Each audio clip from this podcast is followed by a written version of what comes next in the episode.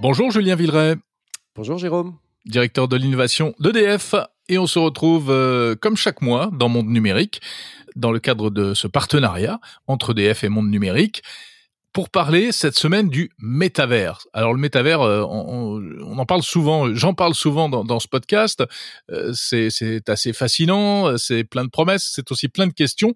et alors le métavers, vous vous y intéressez chez EDF, mais, mais, mais pour quelle raison? euh, on s'y intéresse pour plusieurs raisons. D'abord parce qu'on pense que ça peut être utile dans la façon dont on travaille, où on répond à nos clients, dans la façon dont nous on travaille en interne, parce qu'on est une industrie et donc on a besoin de travailler sur beaucoup de projets qui peuvent gagner à être virtualisés parfois. On pourra y revenir. Et puis on y travaille aussi parce qu'en fait, on a nous-mêmes investi dans une société euh, qu'on a créée euh, et qui travaille sur les outils du metaverse, c'est-à-dire tout ce qui est calcul haute performance, modélisation en 3D. Et donc, pour au moins ces trois bonnes raisons-là, ça nous intéresse beaucoup. Qu'est-ce que ça pourrait apporter euh, bah, au grand public, aux usagers tout d'abord? Alors, euh, ce qui est intéressant, c'est d'aller un peu au-delà de ce qu'on peut imaginer facilement. C'est-à-dire, par exemple, oui, euh, je pourrais avoir ma relation client euh, dans le metaverse, c'est-à-dire au lieu de parler à un conseiller client au téléphone quand je déménage, bah, je pourrais le voir finalement de façon virtuelle à travers mon casque de VR. Bon, ça, je pense que tout le monde peut imaginer ce que c'est. C'est pas très créatif. Mmh. Ce qui nous intéresse, c'est plutôt la dimension jumeau numérique du metaverse. C'est-à-dire que l'idée quand même qu'il y a souvent derrière le metaverse, c'est que on va pouvoir dupliquer dans le monde virtuel des objets réels.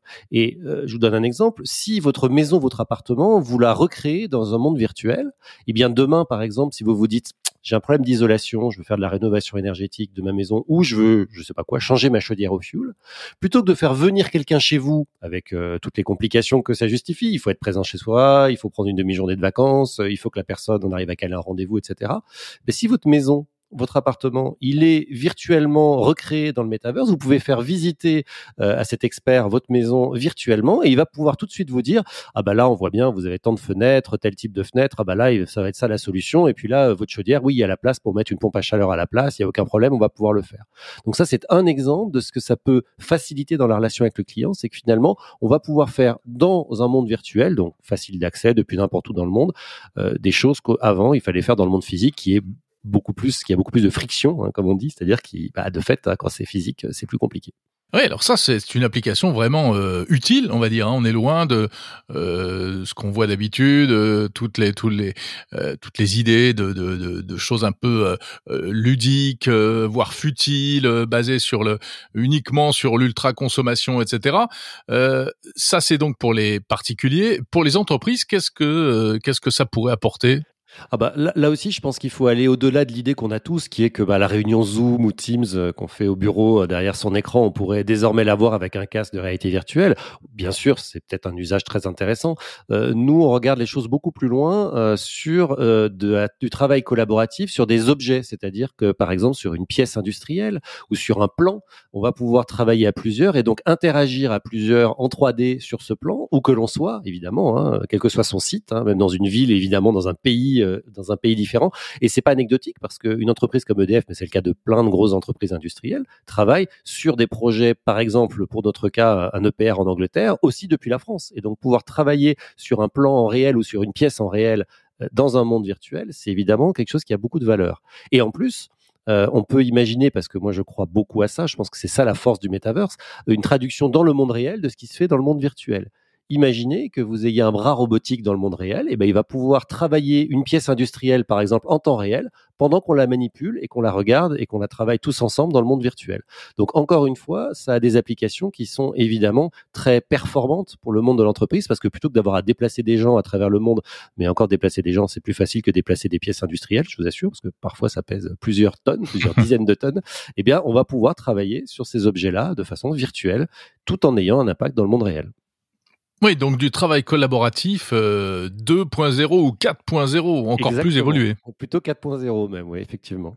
Alors là, on parle un peu encore au futur, hein, euh, mais où, où en êtes-vous euh, concrètement chez EDF par rapport à ça? Vous êtes déjà avancé dans ces technologies?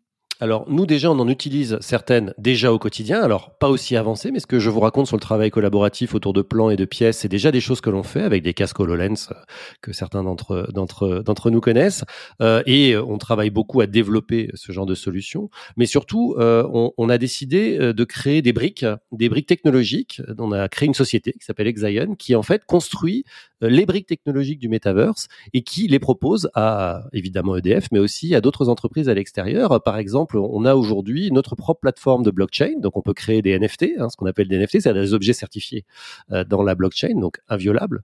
Euh, des monnaies virtuelles, hein, on développe des monnaies virtuelles. On, est, on va d'ailleurs en lancer une très bientôt qui s'appelle le Clapcoin avec euh, Claude Lelouch et le cinéma français pour aider au financement de, de films. Donc voilà, on, on crée des monnaies virtuelles et on a des machines de calcul très haute performance, de cloud 3D comme on dit, euh, vous imaginez, un des serveurs avec des cartes graphiques ultra puissantes qui permettent de calculer en temps réel ces univers, ces métavers, et euh, les rendre persistants, hein, c'est-à-dire les faire vivre en permanence dans le cloud. Donc tout ça, c'est des technologies que nous, on développe.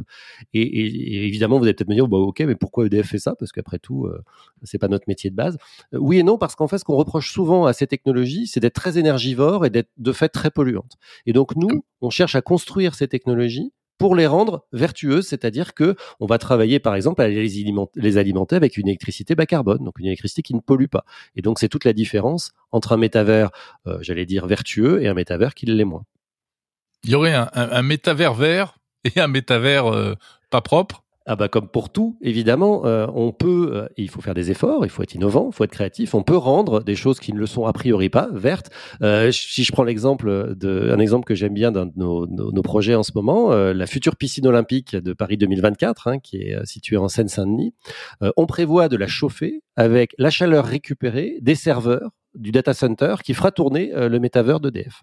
Et donc cette idée, et c'est pas euh, une idée en l'air, hein, c'est un contrat qui a déjà été signé, euh, nous allons alimenter avec cette chaleur récupérée de nos data centers euh, le, la future piscine de Saint-Denis. Et donc on arrive comme ça à inventer des solutions qui nous permettent à la fois de profiter de nos outils technologiques, voilà, tels que je crois vous et moi on les aime, et en même temps de se dire qu'on n'est pas en train de détruire la planète. Merci Julien Villeray, directeur de l'innovation d'EDF. Merci Jérôme.